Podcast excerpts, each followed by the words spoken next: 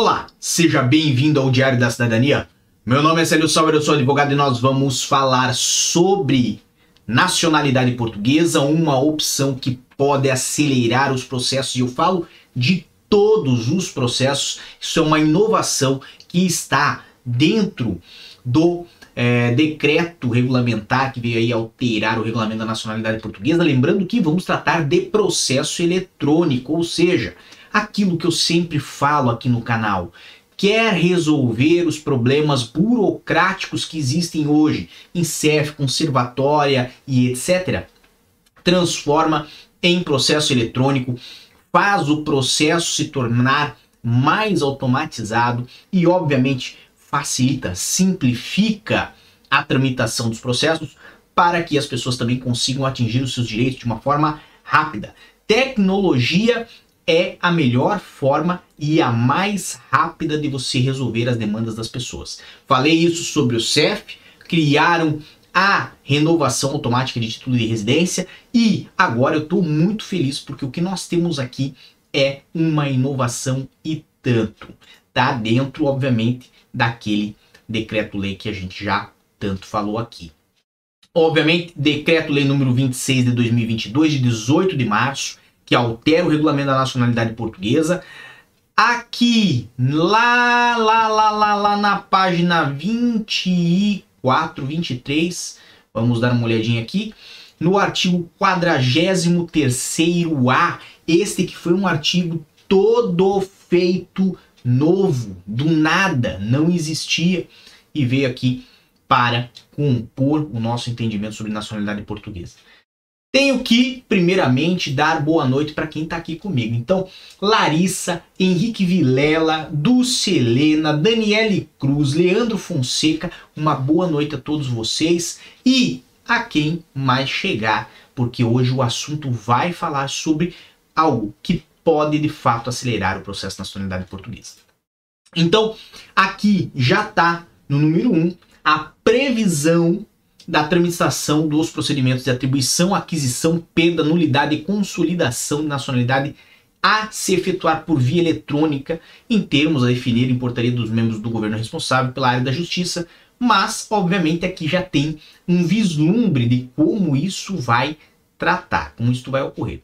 Então, a prática de atos por via eletrônica é facultativa para os interessados que não se encontrem representados por advogado ou solicitador. Presta atenção nisso que eu vou falar.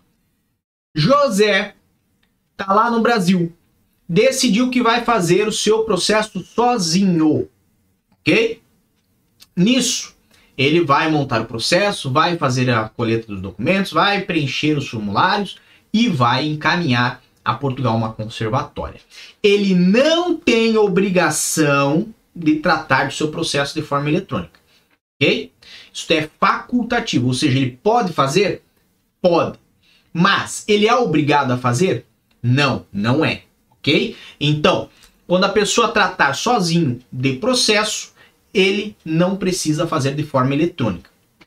Obviamente, Documentos que forem apresentados por advogados, solicitadores, por via eletrônica, nos termos a definir pela portaria que se refere ao número 1, tem força probatória dos originais em suporte papel desde que tenham sido corretamente digitalizados e sejam integralmente apreensíveis, dispersando-se a remessa dos originais em suporte de papel, exceto se ele tratar de documentos destinados a pedido de atribuição nacionalidade emitidos por entidades estrangeiras. O que, que isto quer dizer?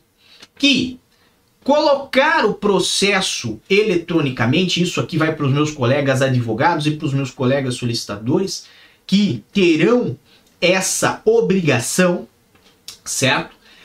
Muito provavelmente vai criar um ganho de velocidade no processo. O que, que eu quero dizer com isso? Preste atenção. Imagine que temos dois casos o caso A, onde o processo tem que tramitar de forma regular e normal como estava até o momento. Aí, no caso 1, um, advogado tem que marcar na conservatória, se deslocar até lá, botar o documento, protocolar o documento. Isso tudo não é muitas vezes possível para o mesmo dia em que ele tem os documentos na mão. Então, às vezes, tem ali um ganho de tempo, de uma semana, duas semanas. Numa hipótese, às vezes até melhor, o colega consegue desenvolver ali com outros amigos ou com outros associados do escritório ou com outros colegas advogados, uma parceria onde ele sabe que tem um colega que vai protocolar o processo nessa sexta-feira, então ele consegue adiantar esse protocolo para essa sexta-feira, por exemplo, usando da diligência do colega, do outro advogado. Isso é uma possibilidade, ok? Mesmo assim, existe ali um lapso de tempo. Ou então, vamos dizer que o colega advogado manda via correios, certo? Tem lá pelo menos um lapso de três dias. Esse talvez é, essa é, talvez é uma das formas mais rápidas de mandar o processo. Mas veja, preste atenção agora no caso 2. O caso em que o colega advogado vai fazer o protocolo de forma eletrônica. Basicamente, o colega vai clicar no mouse, clic, clic, clicou e o processo já está protocolado. Por quê? Porque ele foi de forma eletrônica. Isso significa o quê? Aqueles dias de espera para o correio chegar, ou aqueles dias de espera para o colega fazer a diligência, ou aqueles dias de espera para que ele vá na data marcada, no horário marcado, lá na conservatória, entregar o processo, morreram. E, obviamente, isto faz ganhar, antecipar esses processos. Sem contar que, no que aparenta, o sistema da nacionalidade portuguesa hoje está fora do ar. Ainda. Veja, já desde domingo. Se você entrar lá no site nacionalidade.jus.pt, é, deixa eu só ver se o. É nacionalidade.justiça.gov.pt, para que eu não fale besteira. Nacionalidade.justiça.gov.pt. Se você entrar no site agora, botar lá o número do seu processo, você vai ver que ele vai trabalhar, trabalhar, trabalhar, trabalhar, trabalhar, trabalhar e não vai apresentar o resultado. Então, estão a fazer alterações, provavelmente, nesse portal para que possa ter mais informações, como já se indica que existirá pelo processo eletrônico. Então, o processo eletrônico ele vai facilitar de duas formas. Primeiro, para a entrada desses processos por parte dos advogados solicitadores. Segundo, para acompanhamento dos processos. Quem é advogado sabe, nós temos aí os sítios que facilita muito na questão dos tribunais quando você faz o protocolo, por exemplo, de um pedido, né, a um tribunal, já na hora sai ali o recibo do protocolo e logo no primeira hora útil ou na segunda hora útil vai ser designada ali uma, uma sessão, né? Por exemplo, quando nós falamos de processo no Tribunal da Relação, certo? Uma sessão ali do Tribunal da Relação vai ser designada, certo? Você já vai saber para onde vai, já vai ter numeração esse processo, então ele já vai caminhar. E é isso o que eu vislumbro, pelo menos eu acredito que o protocolo eletrônico vai trazer para o processo de nacionalidade. Por quê? Agora você pergunta, ah, Célio, mas o protocolo não corre rápido? Meu amigo, nacionalidade portuguesa é um exercício de paciência. Se você achava que só o CEF exigia paciência, é porque você nunca lidou, lidou com uma conservatória. Veja, protocolo do pedido sai com o número. A senha muitas vezes não vem. Se você consegue desenvolver a senha ali na hora, ótimo, excelente, você acelerou a sua vida.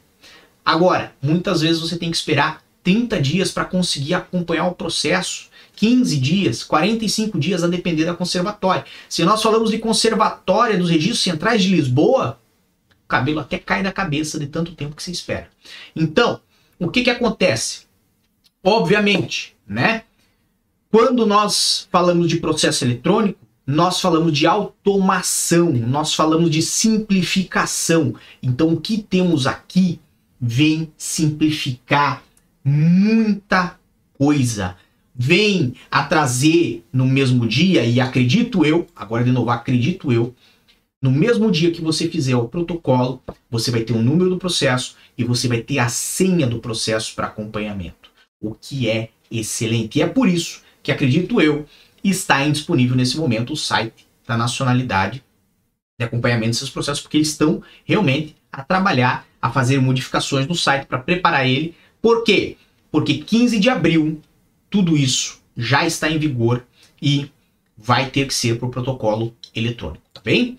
Obviamente, o disposto no número anterior não prejudica o dever de exibição dos originais dos documentos em suporte papel enviados por via eletrônica, sempre que tal determinado for determinado pelo conservador de registro ou pelo oficial de registro, devendo ser conservados por um período de 10 anos, se não se determinar a sua junção no respectivo processo.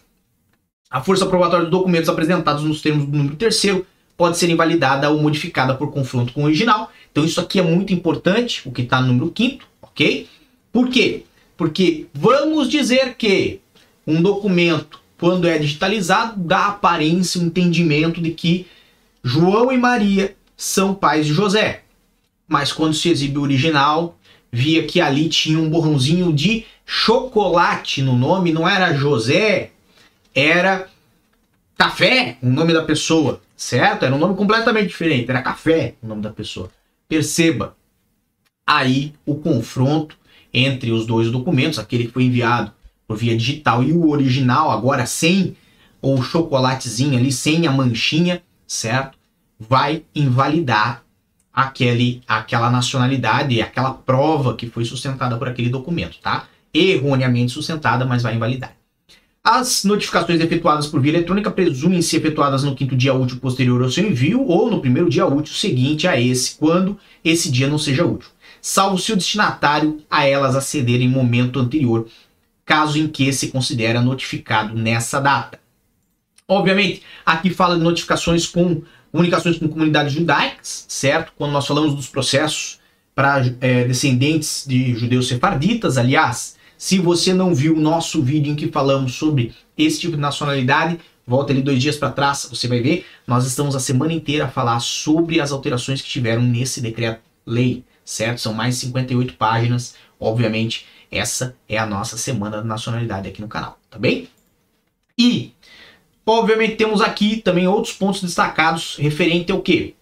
Certificados e certidões podem ser requeridos por via eletrônica e ser disponibilizados em suporte eletrônico, nos termos a definir por portaria do membro do governo, responsável pela área da justiça, fazendo prova para todos os efeitos legais perante qualquer autoridade pública ou entidade privada, nos mesmos termos da correspondente versão em suporte papel. Sobre isso, podemos lembrar aí, por exemplo, a, a certidão de nascimento, quando ela é emitida de forma eletrônica, vocês sabem, é, colegas advogados, solicitadores, por exemplo, que nós vamos lá no site Civil Online, fazemos a emissão de forma eletrônica, sai um código de validação, mais ou menos semelhante como para quem fez já a emissão do certificado criminal, de antecedentes criminais brasileiro, por exemplo, consegue fazer a validação pelo site, é uma coisa bem similar.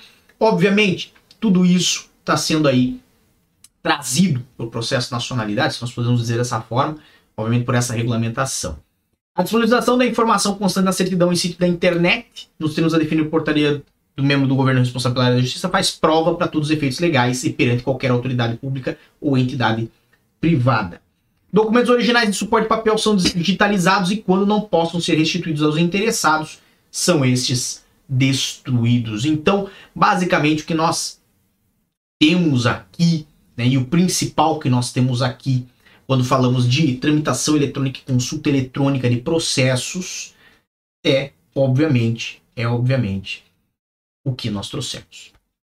Bem, hoje é sexta-feira. Como já dizia Leonardo, né? Hoje é sexta-feira! 25 de março, são 9 horas da noite. E eu tô um pouquinho cansado. Mas se você quer informação de hora em hora, tem lá no meu Instagram, no arroba Sauer, e amanhã eu tô aqui de volta porque é diário da cidadania. Então a notícia aqui é todo dia. E bem, desejo a todos muita força e boa sorte, um grande abraço. Fico muito feliz que muitas pessoas participaram aqui no chat, depois eu vou ler tudo isso. Por enquanto é só. E tchau. Que você acaba de assistir tem caráter educativo e informativo. Compõe-se de uma avaliação genérica e simplificada. Agora, se você quer saber de fato como as coisas são, você vai ter que ler.